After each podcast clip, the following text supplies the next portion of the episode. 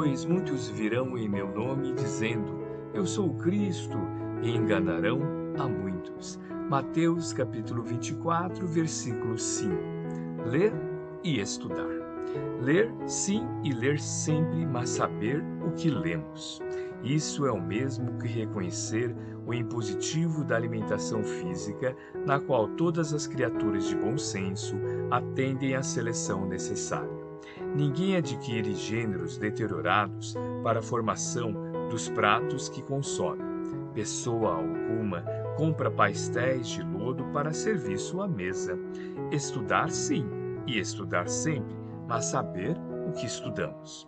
Isso é o mesmo que reconhecer o impositivo da instrução, na qual todas as criaturas de bom senso atendem ao critério preciso. Ninguém adquire páginas dissolutas para fortalecer o caráter. Pessoa alguma compra gravuras pornográficas para conhecer o alfabeto.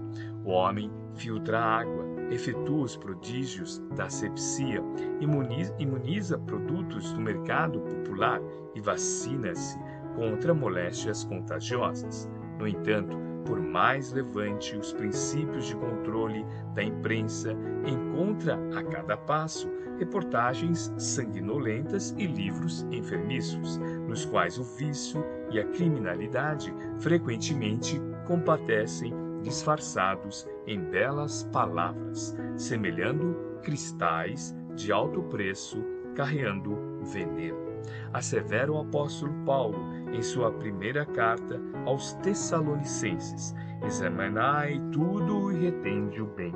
A sábia sentença, de certo, menciona tudo o que pode e deve ser geralmente anotado, de vez que o meio microbiano, para efeitos científicos, se reserva ao exame de técnicas que, aliás, o fazem munidos de luva conveniente. Leiemos e estudemos, sim, quando nos seja possível, honrando o trabalho dos escritores de pensamento limpo e nobre, que nos restaurem as forças e nos amparem a vida.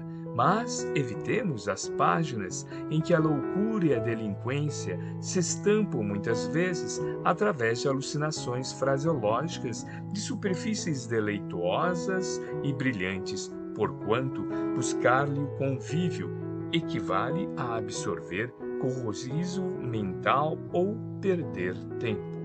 Emmanuel Psicografia de Francisco Cândido Xavier, obra Reformador, maio de 1963, página 115.